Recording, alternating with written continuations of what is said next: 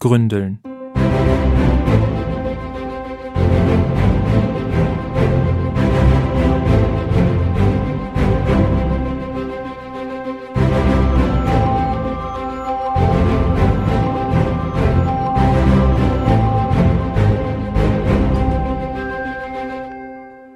Nick. Nick sitzt in einer Kathedrale. Es könnte genauso gut ein Bahnhof sein.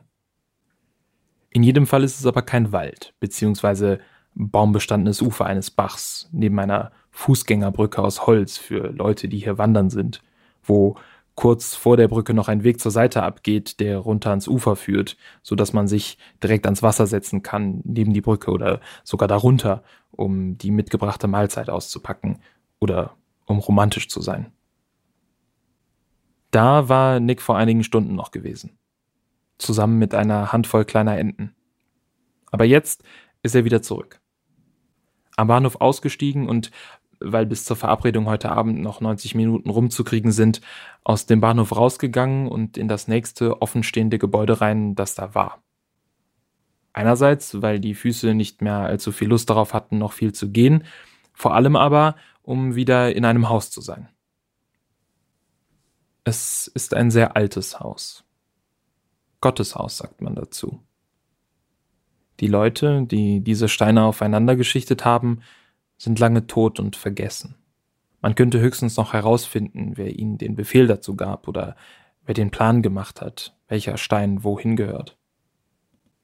Aber diese selben Steine, die hier diese Säulen bilden und Mauern und oben das Gewölbe, sind alle von irgendwelchen Menschen mit ihrer Muskelkraft in diese Formen gebracht worden und anschließend da so platziert, wo sie heute noch stehen.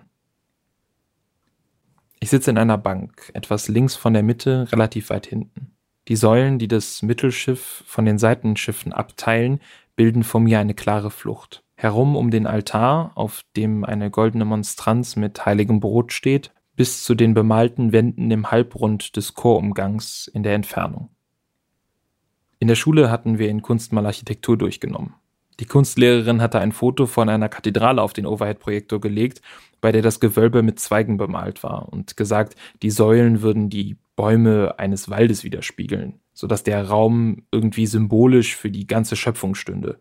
Oder vielleicht auch für den Paradiesgarten, keine Ahnung.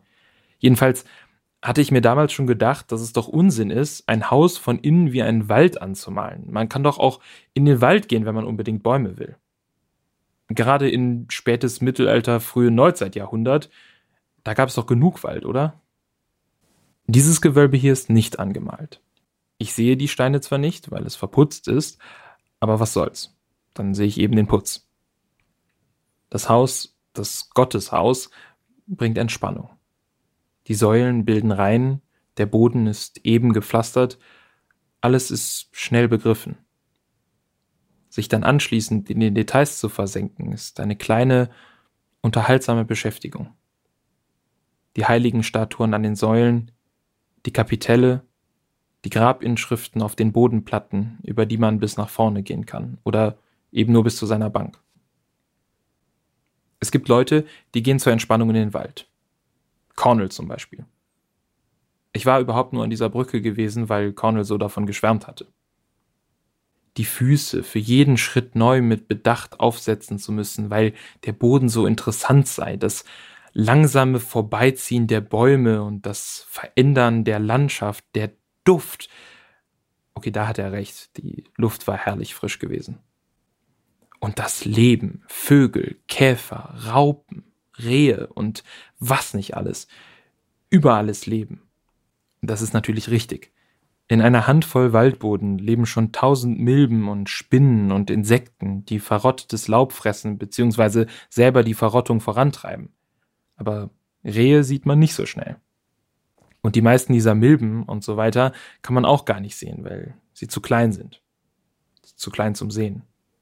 Dafür reichen die menschlichen Augen nicht aus. Darum ist in dieser Kathedrale auch alles relativ groß gebaut. Die Motive an den Wänden, hinten am Chor, kann man auch vom Eingang aus erkennen. Cornell hatte mir gesagt, ich müsste es auch einmal ausprobieren. Und er war richtig fassungslos, dass ich es nicht regelmäßig täte. Naja, hatte ich gesagt, nicht nie, nur jetzt halt schon ewig lange nicht mehr. Nicht mehr einen ganzen Tag lang. Er meinte, ich muss. Und das hieß natürlich nicht, dass ich tatsächlich jetzt gemusst hätte, aber es hieß, dass er wohl schon echt einiges daran fand, was ich bisher nicht gefunden hatte. Und dann habe ich mich gefragt, was das sei, und dann musste ich irgendwie doch. Am Flussufer, knapp neben der Fußgängerbrücke, hatte ich mich auf eine von vielen müden Ärschen glattgescheuerte Baumwurzel gesetzt und meine Ration ausgepackt, die ich am Bahnhof vor dem Losfahren noch schnell besorgt hatte. Ein belegtes Brötchen, ein Baguette und eine kleine Plastikschale Couscous-Salat inklusive Gabel. Das Wasser des Flusses schmeckte nicht besonders. Ich hatte natürlich, sobald ich den Rucksack abgelegt hatte, mich am Ufer niedergehockt und mit meinen Händen in dem klaren Bach ein Jack Wolfskin Marketingfoto nachgestellt, aber das Wasser war eben, ehrlich gesagt, einfach nur Wasser. Und meine mitgebrachte Flasche war auch noch halb voll.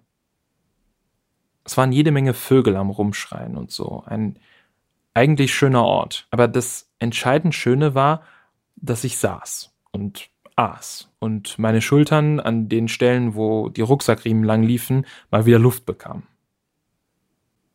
Nach dem Baguette, vor dem Salat, kam eine Entenmutter den Bach heraufgepaddelt, gefolgt von einem losen Schwarm aus acht kleinen Enten, die sehr niedlich waren. Wohin wollten die wohl? fragte ich mich. Wohin waren sie unterwegs? Unter der Brücke lagen ein paar größere Steine im Wasser. Die alte Ente schwamm dorthin und die Kleinen folgten.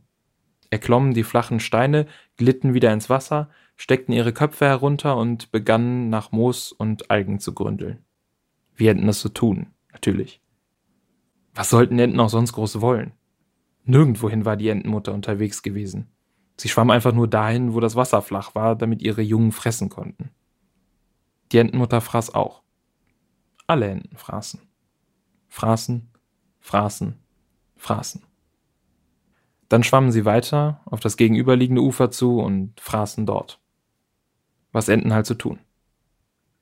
Dann schwammen sie noch weiter, aber bis dahin war ich auch schon fertig mit dem Couscous-Salat, packte die Plastikschale in die Tüte, in der das Baguette gewesen war, die dann in den Rucksack, die Trinkflasche in die Seitentasche, den Rucksack auf die Schultern und ging wieder hoch zur Brücke, über die Brücke und weiter. Die Wanderwegetappe endete wieder an einem Regionalzug halt. Zwei Gleise, alle 30 Minuten ein Zug. Und nach 20 Minuten Nachrichten lesen kam er auch. Die Stadt ist fürsorglich. Regelmäßig wirft sie ihre Züge ins Umland aus, damit die verlorenen Söhne und Töchter zurück zu ihr heimfahren können. Oben rechts hinter mir schlägt ein automatischer Hammer vor eine Glocke und teilt mir mit, dass es jetzt Viertel nach sechs ist. Das heißt, Zeit, sich wieder auf den Weg zum Bahnhof zu machen. Die Bahnhofshalle ist aus Stahl, aber sie hat auch Säulen. Ich bin zeitig auf meinem Bahnsteig. Es ist sehr viel los, aber diese Leute wollen nicht in meinen Zug. Sie wollen in den eins davor, der ist immer voll. Ich suche Zuflucht an der Brüstung eines der Rolltreppenabgänge. Von hier aus kann man den Menschen, die hoch und runter fahren, auf die Köpfe schauen. Gleich, wenn der Zug kommt, stehe ich hier voraussichtlich am wenigsten im Weg. Als er dann da ist und sich alle fünf Meter eine Tür öffnet, aus der sich noch mehr Menschen auf den Bahnsteig ergießen, spült das Gedränge einen jungen Mann neben mich, der bis vorhin zwischen den Wartenden im Slalom auf und ab spaziert ist und dabei telefonierte oder Voicemails aufnahm mit dem Kabelheadset-Mikro zwischen zwei Fingern vor dem Mund. Anscheinend ist es auch sein Zug nicht, der da gerade ankam. Äh, wird gerade laut hier, sagt er. Ich hoffe, du verstehst mich noch. Und dann redet er weiter. Irgendwas, das er im direkten Gespräch oder im Telefonat sich vielleicht nicht trauen würde zu sagen. Es klingt nach Schluss machen, aber es ist schwer zu sagen, ob er gerade Schluss macht oder verlassen wurde. Irgendwas von dass das für ihn halt nicht so ist und er empfindet da anders und eigentlich würde er diese Person, zu der er gerade spricht, voll gerne wiedersehen, aber eben nur so wie vorher. Und wenn das nicht geht, dann sei das okay. Aber natürlich schade, aber okay und so weiter. Wir teilen uns drei Quadratmeter Boden, die die Vorbeiströmenden freilassen. Ich schaue zu ihm rüber, ganz unwillkürlich. Er nimmt immer noch weiter auf, und er unterbricht seine Betrachtung der unter uns vorbeiziehenden Bahnpassagierköpfe und schaut kurz, mir direkt ins Gesicht. Es irritiert ihn nur für einen Moment, dann spricht er weiter und guckt wieder nach vorne, runter in den Strom. Aber er hat bemerkt, dass ich gehört habe, was er aufgenommen hat. Als er fertig ist, zupft er sich die Earplugs raus und stützt sich mit den Unterarmen auf die Brüstung. Ich trete auch an die Brüstung heran. Wir sehen uns kurz an, dann wieder nebeneinander nach vorne. Ein höchstens zwölfjähriger Junge hat Probleme, seinen viel zu großen Rollkoffer auf die fahrende Rolltreppe zu kriegen. Unter ihm hat sich schon eine mehrere Meter lange Lücke gebildet. Eine Frau mit Kinderwagen bietet ihm Hilfe an. Nein, es war natürlich nicht die mit dem Kinderwagen. Der gehörte zu der Person neben ihr. Der Jungenkoffer und der Kinderwagen mit ihren jeweiligen Personen landen beide sicher auf ihren beweglichen Stufen. Hinterher fahren eine Frau mit rotem Mantel, ein Mann mit Jackett und Coffee to go, ein Ehepaar in den 50ern, ein telefonierendes Mädchen, ein weiteres Mädchen mit großen Kopfhörern und eine weiblich gelesene Person mit Dreads, ein uniformierter Soldat und so weiter. Der junge Typ neben mir weiß, dass ich wie er heruntersehe. Ich könnte ihn ansprechen, so wie Drama, hm? Oder einfach nur viel los heute. Oder ihm meine Hand auf die Schulter legen, wenn er herschaut. Ich könnte ihm sagen, dass das, was er gerade gesagt hat, eigentlich relativ human formuliert schien und dass diese andere Person sich freuen sollte, eine Abfuhr von einem derart netten Menschen zu bekommen und keinem Arschloch, auch wenn die das vielleicht gerade nicht so sieht. Oder dass er hoffentlich rechtzeitig das da gesagt hat. Und wenn nicht, dass er hoffentlich daraus lernt. Schlamp. Nein, das würde ich natürlich nicht. Sowas sagt man nicht zu jemandem, mit dem man sich anderthalb Quadratmeter untrubelige Bahnsteigsfläche teilt und zusammen auf die Rolltreppe runterguckt. Nur nette Dinge. Nein, natürlich auch die nicht, weil wer bin ich schon und was geht er mich schon an? Ich sage nichts. Der Menschenstrom versiegt, der Zug fährt ab. Der Typ hat jetzt noch mehr Platz als vorher, um nervös auf und ab zu spazieren, und er erhebt sich von der Brüstung, dreht sich um und fängt damit an. Als er sich das erste Mal hinten umdreht und auf dem Weg zurück wieder an mir vorbeikommt, haben wir noch einmal kurz Blickkontakt. Du bist nicht allein, will ich ihm sagen und lächle kurz. Er lächelt auch, aber eher beschämt wendet seinen Blick nach unten und führt sein Auf- und Abgehen anschließend an einer anderen Stelle des Bahnsteigs fort. Aber ich bin auch nicht allein. So viel weiß ich jetzt. Die Flucht der Säulen des Bahnhofsgebäudes hält die Decke aus Glasfenstern über mich. Unter mir rollt links eine Rolltreppe auf mich zu, rechts eine unter mir hervor. Hinter mir geht ein junger Casanova auf und ab, mit dem ich vorhin noch auf Koffer, Kinderwagen und Dreads geschaut habe, die sich inzwischen irgendwo anders in der Stadt verteilt haben. Denn sie alle wollten irgendwo hin. Ich will auch irgendwo hin, aber erst in vier Minuten. Bis dahin schaue ich noch weiterhin den Rolltreppen zu, höre die verhalten Ansagen am Nachbargleis und nehme die Personen in Augenschein, die vereinzelt unter mir und danach vor mir hochfahren. Es gibt mit Sicherheit erhebendere Tätigkeiten als das. Sehr viele sogar. Um ehrlich zu sein, fast alle. Vielleicht könnte man sogar in Frage stellen, ob das, was ich hier tue, überhaupt als eine Tätigkeit zu bezeichnen ist. Ist aber keine wichtige Frage. Wichtig ist, dass ich es hier gerade tue und dass es schön ist. Oder zumindest gut. Ja, es ist gut.